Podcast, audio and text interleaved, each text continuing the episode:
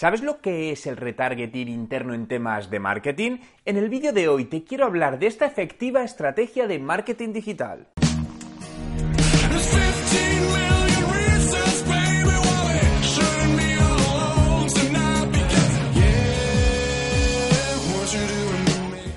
¿Qué tal? Mi nombre es Juan Merodio y bienvenido a un nuevo vídeo. Si es tu primera vez y quieres aprender todos los trucos sobre marketing digital y cómo ser un emprendedor de éxito, suscríbete a mi canal. Cuando hablamos de retargeting, generalmente hacemos referencia al objetivo de impactar de nuevo a los usuarios que han visitado nuestra web o han tenido contacto con alguno de nuestros canales usando redes de publicidad externas, pero muchas veces olvidamos el poder del retargeting interno, es decir, reimpactar a usuarios que están en nuestra web con mensajes segmentados en función de las páginas que visitaron y su comportamiento. Esta estrategia es especialmente interesante por dos razones. La primera, es más económica y la segunda, te da la oportunidad de que el cliente convierta estando en tu web. El primer paso es identificar qué páginas de la web son las que tienen más poder de conversión.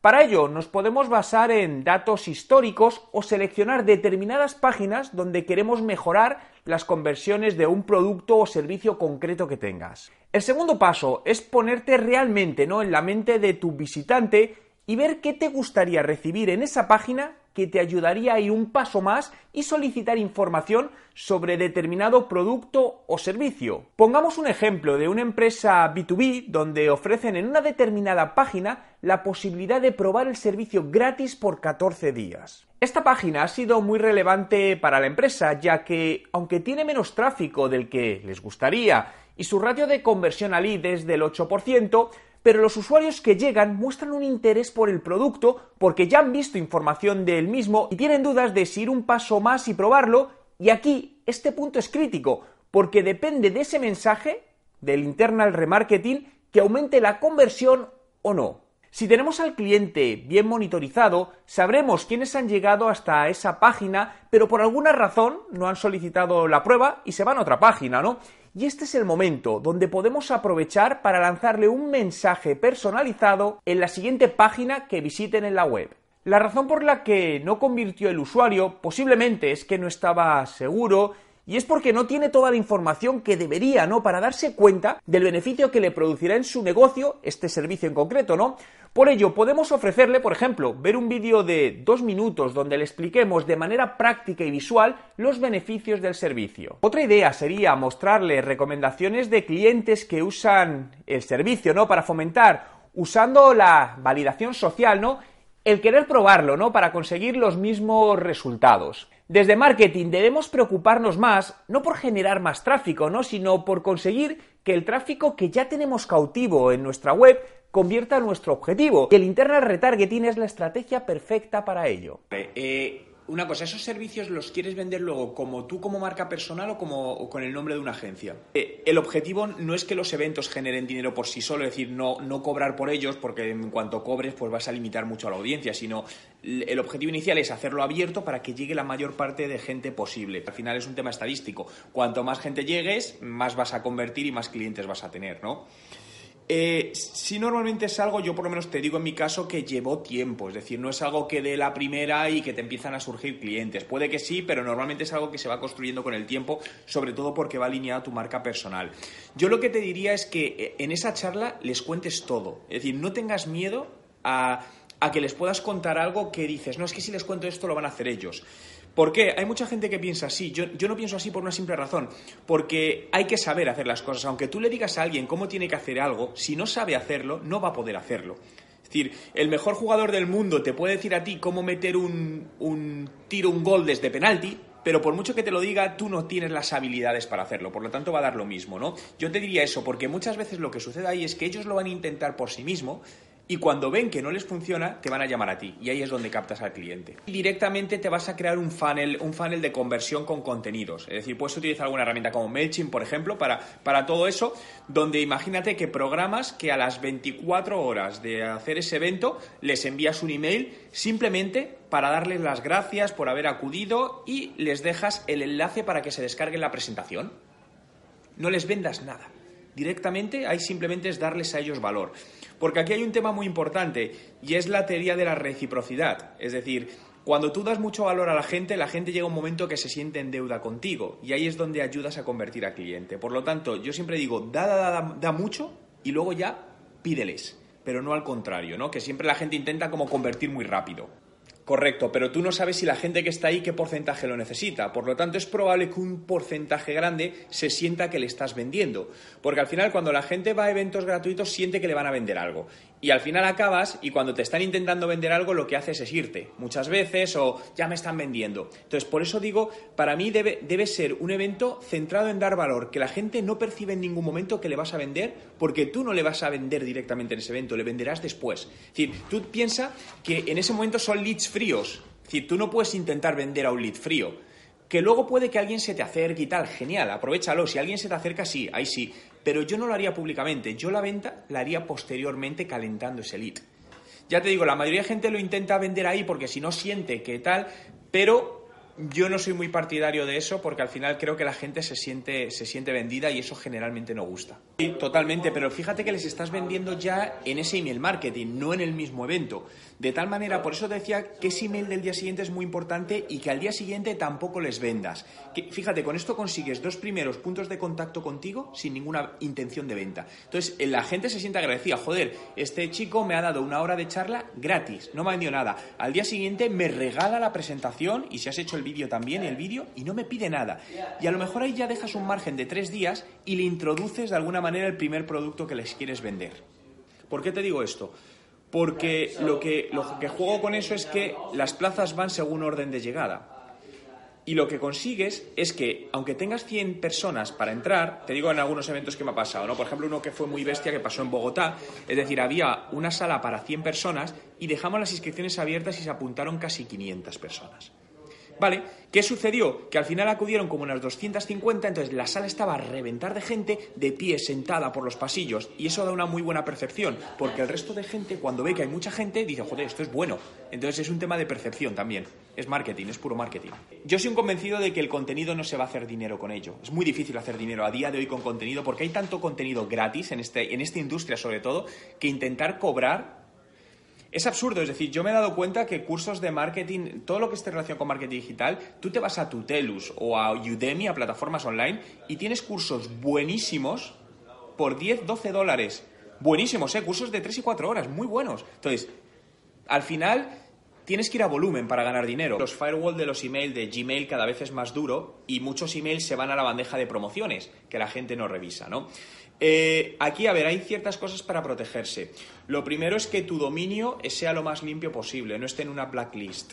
¿Qué sucede? Que hay muchas, de repente, empresas que empiezan a hacer envíos masivos a bases de datos, generan altos porcentajes de rebote y les meten en listas negras. Al final los dominios tienen una especie de puntuación, ¿vale? Para los, para los proveedores de email. Entonces, si tu puntuación es elevada, te van a entrar más emails fuera de spam y si tu puntuación es menor, va a ser peor. Entonces, esto se consigue haciendo emails que tengan una mayor harta de apertura y baja tasa de rebote. Entonces, todo lo que sea envío masivo, te vas a cargar todo eso. Y no tiene solución, ¿eh? No hay solución. Hay empresas que lo han hecho y la única solución es cambiar de dominio. No hay manera. Otra cosa muy importante es que tengas paciencia. Es decir, se tarda muchos años en construir una marca personal.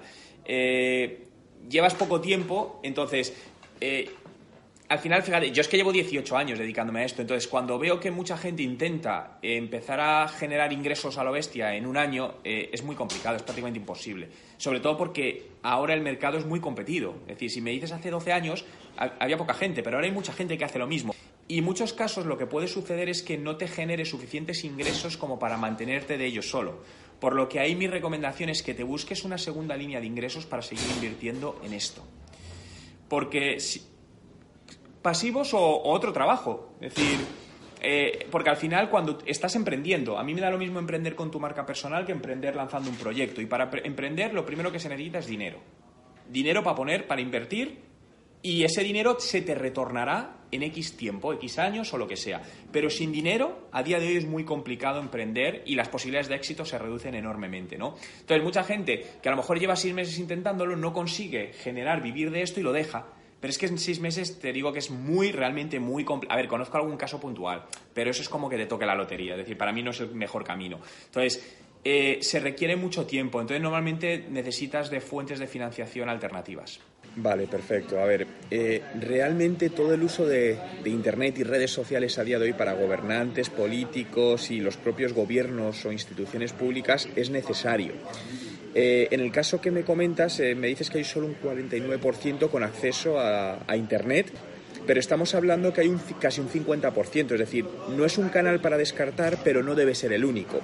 Creo que muchas veces un error que se comete es que se piensa que o todo es digital o todo es offline, cuando la realidad es que el, hay que juntarlo, es decir, al final eh, todas las personas, incluso las que estamos en digital, hay momentos que no estás en digital, por lo tanto tienes que estar constantemente. Entonces, para mí la estrategia adecuada es estar en digital y no digital, sobre todo porque, como dices, hay un 51% de, de personas que no tienen acceso a Internet, entonces hay que llegarle por otros canales, por supuesto. Eh, Internet es más económico en términos de conversión, ¿vale? Porque aquí sí me gusta puntualizar que algo es caro o barato dependiendo de los resultados que te da. Entonces, muchas veces tenemos la percepción de que, eh, no sé, te hablo en dólares, ¿eh? pero 100 dólares puede ser caro o barato, pero dependiendo lo que te retorna, ¿no? Pero en términos normalmente de coste por impacto, sí es más barato Internet, porque en el caso de, te voy a poner una comparativa con televisión, es decir, Facebook, como bien dices, ponen un video, pero te permite con pocos dólares impactar ese video a determinadas personas muy segmentadas que otros canales, como puede ser la televisión, no te lo va a permitir. En la televisión vas a pagar un importe mucho mayor y vas a llegar a mucha gente pero no tienen por qué ser a los que quieres llegar en ese momento. Por lo tanto, sí, Internet es una estrategia que permite reducir costes. Pero yo aquí sí digo, eh, siento que eres un medio de comunicación, pero voy a generalizar, pero la culpa es de los medios de comunicación que no se han sabido adaptar al cambio de generación. Es decir, ahí puedes variar un poco en función del tipo de generación. A lo mejor alguien que tiene 50 años sigue consumiendo periódicos, incluso periódicos en papel o televisión más tradicional. Pero si te vas a población más joven, te vas a gente por de 18 o 20 años, eh, un periódico en la vida. Eh, eh, televisión, no mm, extraño, pero te vas a personas de edades más avanzadas, te hablo de 30, 35, 40 años, y muchos de ellos ya, entre los que me incluyo, yo hace años no veo un periódico, hace años no veo la televisión tradicional, por lo que tienes que llegarles por otros canales. ¿Qué sucede? Que al final eh, los medios de comunicación generalmente manipulan la información decir, al final siempre están politizados, ¿vale? Entonces, y esto se utiliza como arma política también. Entonces, la mayoría no creemos porque te lees en la misma noticia en dos periódicos y son totalmente distintas. ¿A quién crees? A las personas como tú, las que hacen un vídeo en directo, son blogueros, twitteros, facebookeros, youtubers o llámalos como quieras. Entonces, eso es una tendencia. Entonces, los medios de comunicación creo que deberían saber aprovechar esta parte de periodismo ciudadano para sacar y conseguir mantener más tráfico. Si quieres resultados distintos, tienes que arriesgar y buscar cosas distintas. Esto puede implicar que a gente le guste y que a gente no le guste, pero realmente estamos viviendo un momento de disrupción y cuando analizas casos de políticos en distintos países a lo largo del mundo que realmente no estaban posicionados y de repente se han posicionado muy rápido con presupuestos mucho más bajos. Es decir, yo, eh, vamos, te lo digo porque trabajo en temas políticos con, con, México y donde hubo en su momento un candidato que con un presupuesto como un 70% menor que su competidor, él no era nadie y llegó a, a ganar las elecciones, ¿no? Y todo por saber utilizar los medios sociales. Lo que comentabas de los algoritmos, en este caso de Facebook, bueno, realmente no es nada nuevo, solo que a principio de año Mark Zuckerberg dijo todo esto, pero no es nada, no es nada nuevo. Esto lo que sucede es que crea las llamadas burbujas de Internet y es que crean tu propia realidad en base a tus interacciones. Pero tú puedes modificar todo eso, es decir, si algún candidato político está publicando demasiado y a mí me aparece demasiado, yo puedo eliminarlo y decir que eso no me aparezca. Igual que puedo decir que algo me aparezca. Por lo tanto, estos algoritmos al final vienen a ayudarnos a hacernos el trabajo de información más sencillo, pero tú puedes manejarlo para decidir qué quieres ver y qué no quieres ver. Depende del gobernante. Eh, hay algunos que engañan, otros que no. Es decir, yo conozco políticos que obviamente necesitan tener un equipo de apoyo de community managers, pero ellos también están implicados. Ahora, lo que sí me parece un total engaño es cuando un político no hace nada de sus redes sociales, ni lee, ni, ni Entonces, eso sí me parece un engaño, porque al final él tiene que trabajar. Tenemos que ser conscientes que él no puede gestionar todo, porque tiene otros temas y tiene un equipo, pero él también tiene que, que hacerse parte de ello. De todas maneras, uno de los grandes errores que se comete en política a nivel de comunicación y marketing es que se piensa de manera unilateral, es decir, redes sociales, Facebook, eso es el mayor gran error. Al final tienes que pensar en Internet como un canal global Y lo primero es establecer una estrategia global de Internet, donde existen muchas cosas, existen redes sociales, existen foros, existen eh, blogs, existen muchas maneras. Entonces, lo primero es esa estrategia. Si tú centras tu comunicación en un único canal, como es Facebook, probablemente estés dejando escapar muchas oportunidades. Muchas veces se consideran adelantados o visionarios cuando dicen estoy en Facebook. Para mí, estar en Facebook es cosa de hace ocho años. Hoy es antiguo. No perdamos de vista, red social es una red de viejos. Es decir, la población más joven se está yendo de Facebook y está en otros canales. Por lo tanto, si al final tienes que estar en otras plataformas como puedan ser Instagram, Snapchat, etcétera, etcétera, ¿no? Pero realmente al final eh, creo que se sube muchas veces tarde al carro, como decimos, de las tendencias y se consideran visionarios, ¿no? Es decir, tenías que estar hace seis años, no ahora. Ahora, hombre, por supuesto, pero tenías que haber empezado hace seis años. Entonces, yo creo que al final, por resumir esto, que es importante estar en todos los sitios donde tus ciudadanos estén. Y si quieren que estés en televisión, también estate en televisión tradicional vídeo, vídeo, vídeo y vídeo. Es todo vídeo. Es decir, date cuenta que al final las principales redes sociales, Facebook, es vídeo cada vez más, Instagram cada vez es más vídeo.